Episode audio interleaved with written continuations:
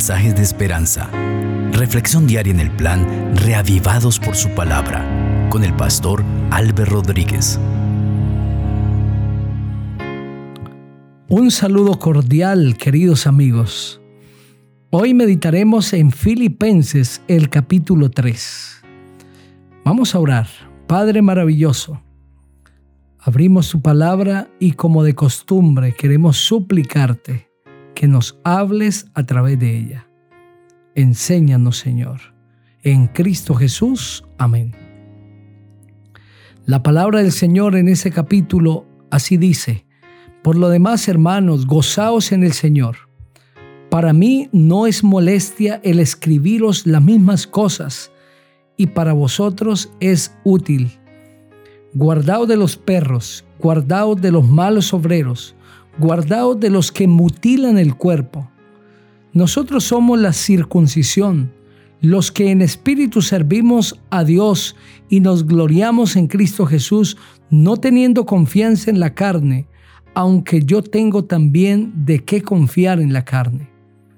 Si alguno piensa que tiene de qué confiar en la carne, yo más. Circuncidado al octavo día, del linaje de Israel, de la tribu de Benjamín, hebreo de hebreos.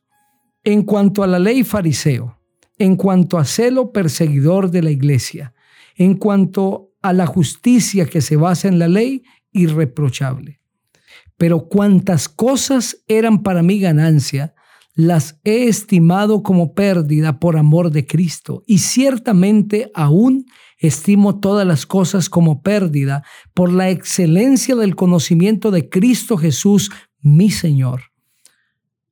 Por amor a Él lo he perdido todo y lo tengo por basura para ganar a Cristo y ser hallado en él no teniendo mi propia justicia que se basa en la ley, sino la que se adquiere por la fe en Cristo, la justicia que procede de Dios y se basa en la fe. Quiero conocerlo a Él y el poder de su resurrección y participar de sus padecimientos hasta llegar a ser semejante a Él en su muerte, si es que en alguna manera logro llegar a la resurrección de entre los muertos. No que lo haya alcanzado ya, ni que ya sea perfecto, sino que prosigo por ver si logro asir aquello por lo cual fui también asido por Cristo Jesús. Hermanos, yo mismo no pretendo haberlo ya alcanzado, pero una cosa hago olvidando ciertamente lo que queda atrás y extendiéndome a lo que está delante, prosigo a la meta, al premio del supremo llamamiento de Dios en Cristo Jesús. Así que todos los que somos perfectos, esto mismo sintamos. Y si otra cosa sentís, eso también os lo revelará Dios. Pero en aquello a que hemos llegado, sigamos una misma regla, sintamos una misma cosa. Hermanos, sed imitadores de mí y mirad a los que así se conducen según el ejemplo que tenéis en vosotros. Porque por ahí andan muchos de los cuales os dije muchas veces, y aún ahora lo digo llorando, que son enemigos de la cruz de Cristo. El fin de ellos será la perdición. Su Dios es el vientre, su gloria es aquello que debería avergonzarlos y solo piensan en lo terrenal. Pero nuestra ciudadanía está en los cielos, de donde también esperamos al Salvador, al Señor Jesucristo. Él transformará nuestro cuerpo mortal en un cuerpo glorioso semejante al suyo, por el poder con el cual puede también sujetar a sí mismo todas las cosas. Amén. Ese precioso capítulo tiene ánimo para los hermanos en Filipos, pero también orientaciones de manera especial para mantenerse en la pureza del Evangelio, porque habían muchos obreros falsos que los estaban asediando para desviarlos del conocimiento del Señor Jesucristo. El apóstol les indica a los hermanos que ellos deben confiar en Cristo Jesús. y no gloriarse de lo que son en la carne, es decir, de la circuncisión. Y él les dice claramente, si hay alguien que debería gloriarse por lo que es en la carne, soy yo, circuncidado al octavo día, del linaje de Israel, de la tribu de Benjamín, hebreo de hebreos, en cuanto a la ley fariseo, en cuanto a celo perseguidor de la iglesia, en cuanto a la justicia que se basa en la ley, irreprochable. Pero cuantas cosas eran para mí ganancia, las he estimado como pérdida por amor de Cristo. La exaltación del apóstol Pablo era Cristo Jesús. Las demás cosas, por valiosas que fueran, por honorables que fueran, por orgullo que produjeran, el apóstol dice, las he tenido para mí, las he estimado como pérdida. Porque lo único que vale la pena es Cristo Jesús. Gloriarnos de lo que poseemos, de lo que hemos conseguido en este mundo, de los logros, no tiene sentido. Si en algo deberíamos gloriarnos, es en el Señor Jesucristo. Es por eso que el Señor también dice a través del profeta Jeremías, si alguno de ustedes quiere agradarse o quiere alabarse en algo, no debería alabarse por su riqueza, por su poder, sino por entenderme y comprenderme, dice el Señor. Es decir, nuestra alabanza debe ser Cristo Jesús y no deberíamos gloriarnos de otra cosa que conocer al Señor Jesucristo. Es lo mismo que está indicando el apóstol Pablo. No tiene sentido exaltar las cosas terrenales cuando Cristo no está presente. No es que lo haya alcanzado ya, dice el apóstol, ni que ya sea perfecto sino que prosigo para ver si logro asir aquello por lo cual fui también nacido por Cristo Jesús. Hermanos, yo estoy en la lucha, estoy corriendo. Cristo Jesús es el centro de mi vida, pero todavía no lo he alcanzado.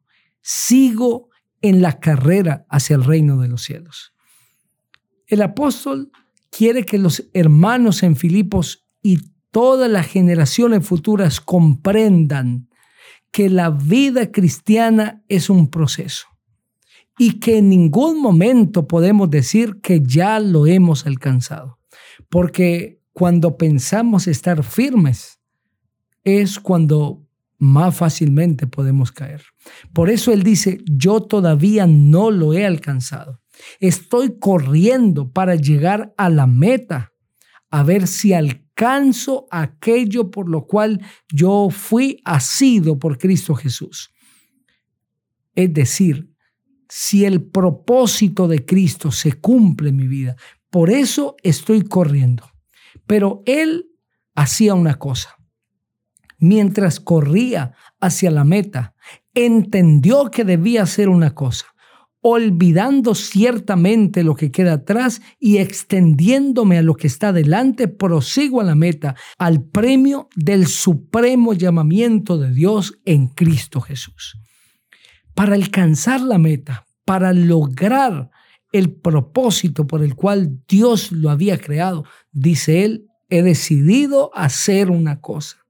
Me olvido de lo que queda atrás y me extiendo a lo que está delante la atención, el esfuerzo, toda su vida estaba canalizada en lo que estaba delante. El apóstol no estaba enfocado mirando el pasado, cargando con el pasado. No, dice claramente, me olvido de lo que queda atrás y me extiendo a lo que está delante. Millones de personas en este mundo no avanzan porque están atascados en el pasado, porque están viviendo del pasado, porque sus ojos no están puestos adelante, sino en el ayer. Tienen odios en su corazón, tienen resentimientos hacia personas, deseos de venganza, se dan golpes por los errores del ayer, Viven lamentándose por lo que hicieron o dejaron de hacer. Querido amigo, debes hacer lo que hizo el apóstol Pablo. Debes olvidarte de lo que queda atrás, olvidarte de ese pasado, de todas esas cosas negativas. Hay algo de lo que no te debes olvidar y es de la manera como Dios te ha conducido en el ayer. Nunca te olvides que Dios te ha conducido, que el Señor te ha llevado, que Dios te ha cuidado, que el Señor te ha proveído, porque eso lo vas a necesitar en el presente y en el futuro. Pero debes olvidarte de odios, de injurias, de ofensas, de daños que alguien te hizo. Debes procurar olvidarte. Pero ¿cómo hago para desprenderme de eso? Quizá estás pensando. Ve delante del Señor. Derrama tu alma al Señor y dile, Señor, ayúdame a vivir la experiencia del apóstol Pablo. Ayúdame a olvidarme de lo que está atrás. A sacar eso de mi vida, soltar, a sacudirme el polvo y a seguir adelante.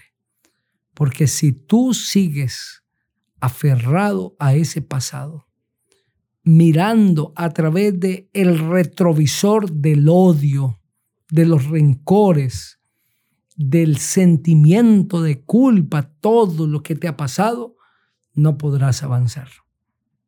Debes cortar esas cadenas que te atan al ayer. Deja ir el pasado y pon tus ojos, toda tu atención Pon tu energía, tu vitalidad, tu vida en lo que está delante. Y recuerda que lo mejor está por venir. Desgástate en lo que está delante. Pero no solamente en cosas pasajeras, en triunfos pasajeros. Esfuérzate en lo que Cristo tiene para ti delante, la vida eterna, la salvación, Pon tus ojos allí. No importa si te has equivocado, si fallaste. El Señor hoy te da la oportunidad de que te levantes y sigas corriendo. Al cielo nos llegarán personas que nunca se equivocaron, que nunca se cayeron. Al cielo llegarán personas que se cayeron, pero que se volvieron a levantar y maltratados por el golpe de la caída, siguieron corriendo adelante. Estaré hoy hablando para un cristiano que ha caído y está caído. Cayó en el pecado y allí está nadando en el lodo de pecado. Levántate en el nombre de Jesús. Levántate. Quizás siente que tu vida está sucia, empolvada por el pecado. Levántate en el nombre de Jesús y sigue corriendo. Y si estás herido o herida, sigue adelante. Porque ese médico divino que camina a tu lado sanará tus heridas. Pero no te quedes caído. El proverbio dice, si siete veces cae el justo, siete veces se volverá a levantar. Por eso el apóstol dice, yo no lo he logrado, pero sigo corriendo, sigue corriendo, persevera querido hermano, porque la meta está por aparecer delante de ti. Pronto llegarás a la meta. Te invito para que juntos oremos. Padre maravilloso, gracias por este mensaje precioso. Ayúdanos a perseverar hasta el fin. Que sea cada día, Señor, nuestra mayor inspiración llegar a la meta, despojarnos del pasado y seguir adelante, teniendo nuestros ojos delante de nosotros, viendo el porvenir, la vida eterna, el reino de los cielos, como lo mejor que nos pueda pasar. Y si es que en ayer hemos tenido vidas difíciles, que podamos comprender que lo mejor está por llegar. En el nombre del Señor Jesús, amén. El Señor te bendiga.